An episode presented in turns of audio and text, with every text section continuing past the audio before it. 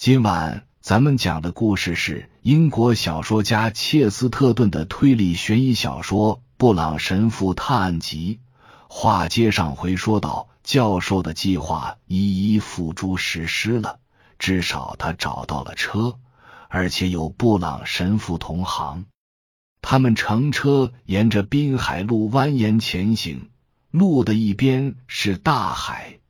另一边是汉普郡和苏塞克斯郡的丘陵，前后左右也看不到任何有人跟踪的迹象。在他们去往多厄姆村的路上，只碰到一个与他们要办的事相关的人。他是个记者，刚参观过教堂，又在教区牧师陪同下看了最新考古挖掘现场所在的小礼拜堂。他做的评论和笔记也不过是要见报的一般性内容，但斯梅尔教授的想象力或许太丰富了，无法摆脱那个记者的态度和样貌给他造成的奇怪的沮丧的感觉。那人身材高大，衣着邋遢，鹰钩鼻，眼窝深陷，八字须忧郁地下垂着。作为观光客，他没有表现出丝毫应有的快乐。实际上，他正迈着大步要尽快离开这里。教授和神父便拦住他，向他打听情况。无非是一个诅咒，他说：“对于此地的诅咒，旅游指南和教区神父这么说，还有村里的老人或者不知哪个专家也这么说。”确实，感觉还真有那么回事。不管是真是假，我很高兴从里面出来了。你相信诅咒吗？斯梅尔好奇的问。我什么都不信。我是个记者。这个忧心忡忡的人答道：“我是每日电讯的布恩。”不过那个墓穴确实让人感到毛骨悚然。我不会否认，我的确觉着后脊梁骨发凉。然后他加快脚步，朝着火车站的方向走去。那家伙看着真像只乌鸦。他们转身走向教堂墓园时，斯梅尔冒出这么一句：“人们对浴室凶兆的鸟有什么说法来着？”他们缓缓走进墓园。这个美国古物收藏家两眼放光，流连在教堂墓地大门孤零零的顶盖和那棵巨大的紫杉。它浓密的树冠遮天蔽日，即使是大白天也显得那么幽暗，如夜幕降临。小径在高低起伏的草地中渐渐向上，草地里的墓碑以各种角度倾斜着。就如在波涛汹涌的绿色海洋中的石筏，东摇西晃着飘向远处，直至一道隆起挡住去路。在那之外，便是泛着浅灰色的光，像天堑一样的真正的大海。他们脚下滋生着的杂草也变成了丛生的海滨刺芹，并渐渐消失在灰黄色的沙地里。在距离丛生的刺芹几步远的地方，灰白色海面衬出一个黑色剪影，一动不动站在那里。如果不是那深深灰色服饰，几乎会让人误以为是墓碑上的雕像。但布朗神父当即辨认出那个身影的特点：优雅的溜肩膀和那流满含韵路。向外撅着的短山羊胡。哎呀！考古学教授惊呼道：“这不是那个叫塔兰特的人吗？如果你还称他为人的话，我在船上聊这事的时候，你没想过我这么快就得到答案了吧？我觉得你的答案未免有些多。”布朗神父回应道。呃，你什么意思？教授猛地回头看了神父一眼，不解的问：“我是说，另一位柔和的说，我似乎听到那棵紫杉后面有说话声。我觉得塔兰特先生不像看上去的那样是孤身一人，我甚至敢说，不像他想表现的那样孤单。塔兰特仍是一副郁郁寡欢的神态。他慢慢转过身的同时，神父的话也得到了应验。此时传来另外一个声音，清脆并且相当生硬，但毫无疑问是女人的声音。只听他很老道的打趣说：“我怎么可能知道他会来这里？”斯梅尔教授慢慢醒觉来，这句轻快话并不是说给他听的。于是，在困惑之中，他被迫得出结论：还有第三人在场。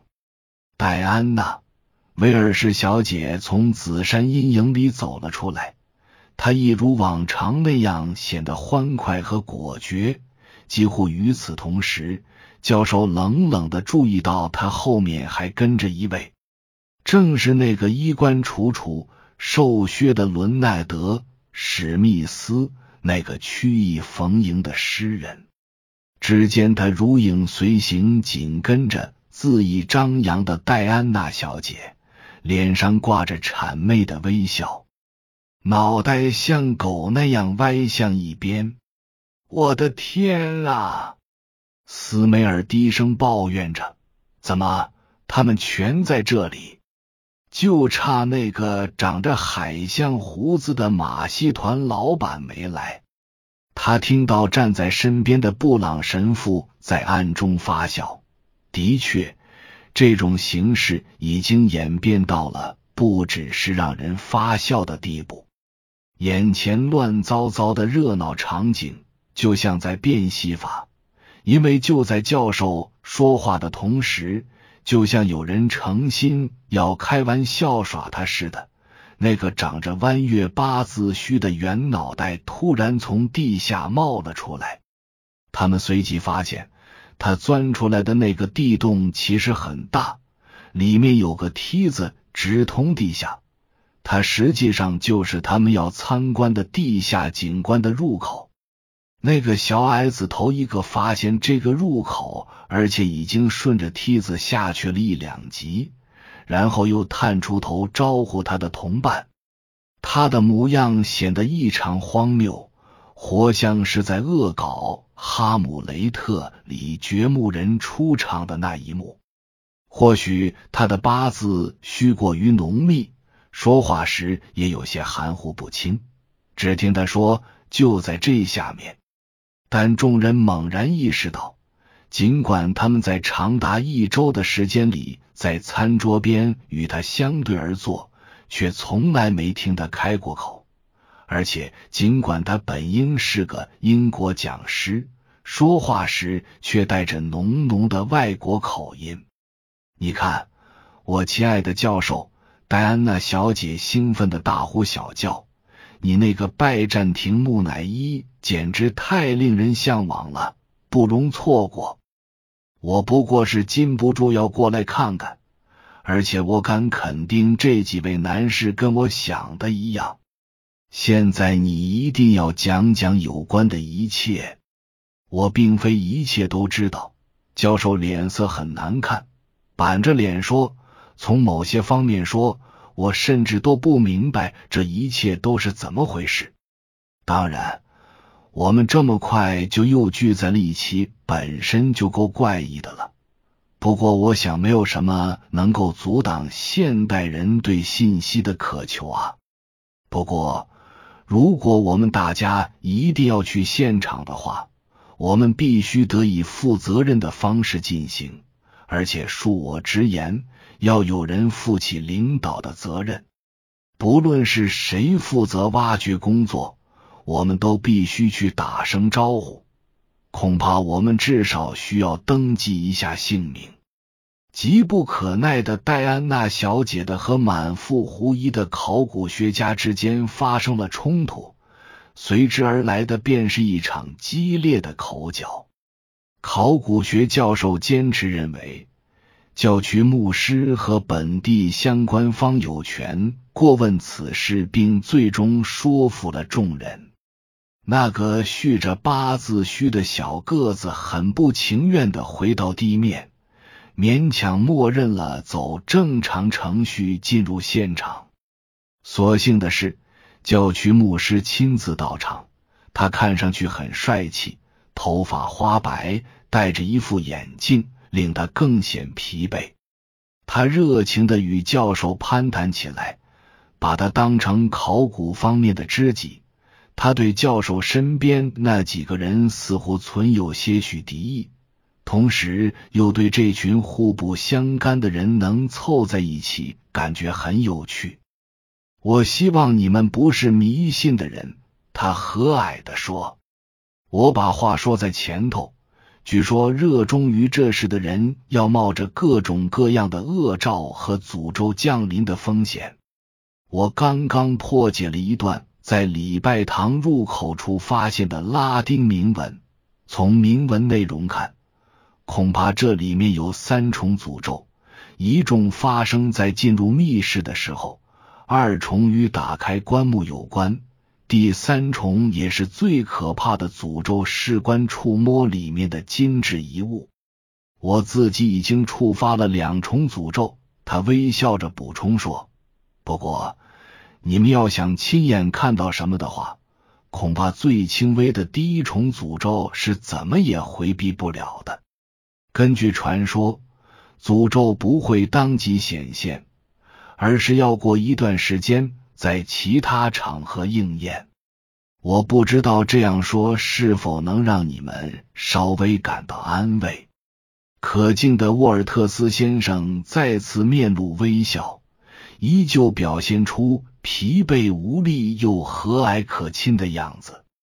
传说，斯梅尔教授重复着：“哎，那个传说是怎么回事？”说来话长，而且说法不一。就像本地其他传说一样，教区牧师回答。不过，这个传说毫无疑问是与这个墓穴同时代的。铭文里记录了传说的主要内容，大致是这样的：居一，德基索尔是十三世纪时这一带领地的领主，他相中了一匹黑骏马。而那匹马的主人是热那亚共和国的公使，他是个很讲究实际的贵族商人，总想着卖个好价钱。贪婪的居伊为了凑足买马的钱，铤而走险去抢劫圣堂，而且据另一种说法，甚至杀害了当时住在里面的主教。不管怎样，主教发了咒。只要拿走那个本该保存在墓中的金十字架，并将其据为己有，或者金十字架被返还后继续去打扰的话，无论是谁都必遭天谴。这个领主把那个十字架卖给了镇上的金匠，凑足了买马的钱。但就在他如愿以偿的头一天。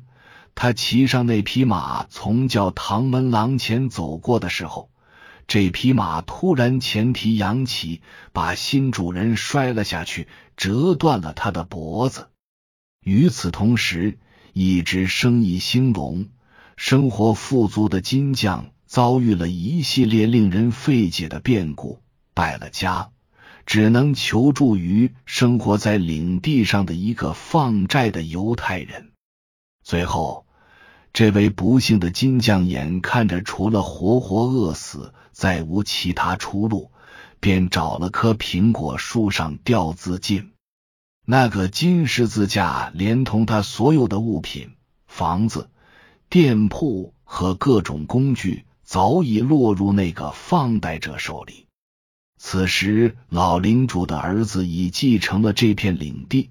他父亲因亵渎神灵而遭此厄运，令他受到极大震动。他因此成了一位宗教信徒，秉承那个时代的黑暗严酷的精神。他自认为有义务将任何异端和无信仰者从他的领地上清除掉。于是便轮到那个犹太人遭受厄运。老领主曾对他很宽容，但却被小领主处以火刑。就这样，那个犹太人也因占有金十字架而付出代价。经过这几次遭天谴的事件后，金十字架被送回主教墓中。从此以后，再也无人见过或碰过它。有些出乎意料的是，戴安娜·威尔士小姐居然被这个故事打动了，这真是让人不寒而栗呀！他说：“想想看，除了教区牧师，我们会成为第一批遭到诅咒的。”长着浓密八字须。说蹩脚英语的先行者发现的梯子，实际上只在挖掘过程中使用过。他不会有机会顺着梯子进墓穴了，因为距这里大约一百码的地方有个更大、更方便的入口。此前教区牧师正在那里做他的研究，刚从那里出来，现在又领着众人绕到了那个入口处。通向墓穴的坡道相当平缓，在向下走的时候，除了越来越黑以外，并不困难。他们很快就自动排成单列，走在又黑又陡的地道里。但不一会儿，就看到前面出现了亮光。大家默默的前进的时候，听见不知是谁发出倒抽了一口气的声音，还又一次。听见一声咒骂，像一声闷雷，而且是外国口音。他们进到了一间环形密室，就像由一圈半圆拱围成的廊柱大厅。这是因为建造这座礼拜堂时，哥特式间拱形尚未像一根长矛刺入我们的文明之域。悠悠的绿光从一些支柱间射过来。这表明那边是通向地上世界的另一个出口。微光下的密室给人一种处在海底的感觉，不知是碰巧了还是人们想象出来的，有那么一两个相似之处，进一步强化了这种感觉。因为在所有拱廊上布满了依稀可辨的诺曼人特有的狗牙图案，在微光映照下，那些图案。就像是令人惊恐的鲨鱼嘴，在密室的中央，就是掀开了石板盖的黑洞洞的墓穴，恰似这种海中怪兽的獠牙巨口。不知是为了与环境相称，还是缺少更现代的用具，教区牧师只让人在礼拜堂安置了四根蜡烛照明，这些长长的蜡烛。都有个巨大的木质蜡烛台摆放在地板上。他们进来时，里面只点着一支蜡烛，微弱的烛光照射着这座巨大的建筑。等大家都到齐之后，教区牧师点起了其余三支。这样一来，那个大理石棺及其内部便更清晰的呈现在众人眼前。所有的目光首先投向了死者的脸部，但见他历经几百年之后仍然栩栩如生。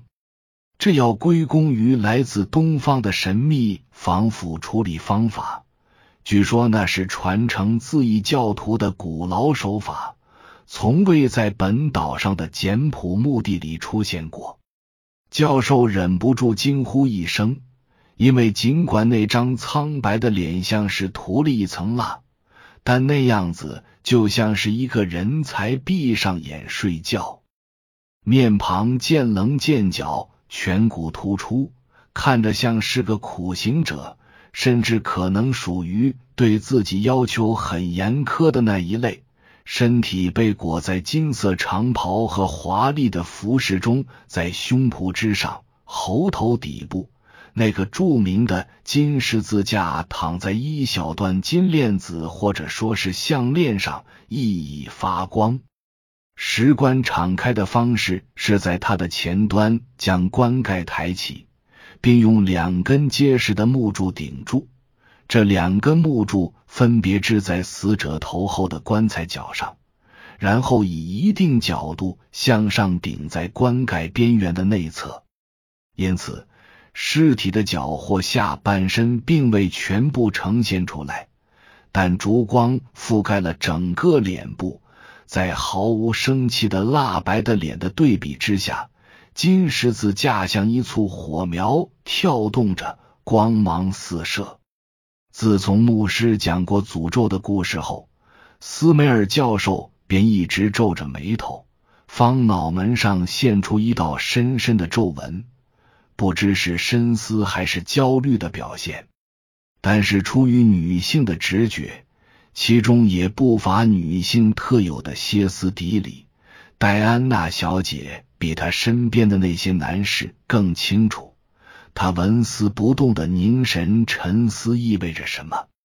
在这个一片死寂、烛光摇曳的洞穴里，戴安娜小姐突然大喊一声：“跟你说，别碰他！”说时迟，那时快，教授已经像狮子一样扑到近前，俯下了身。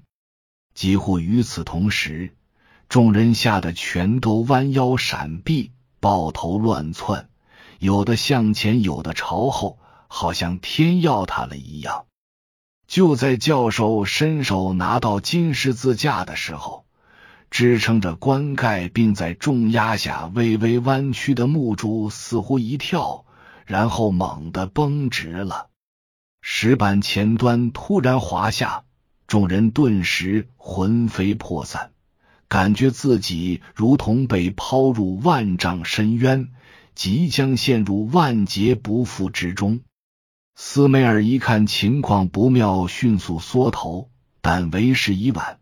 接着便见他倒在石棺旁边，头部淌出一片鲜血，不省人事。那个石棺就如过去几百年来那样，被再次盖得严严实实，只在缝隙中还残留着一两块木头碎片。不由得让人联想起被食人魔咬碎的骨头渣，海中怪兽合上了他的血盆大口。以上是由奶锅大叔给您播讲，感谢收听。每天晚上二十一点三十三分准时开聊。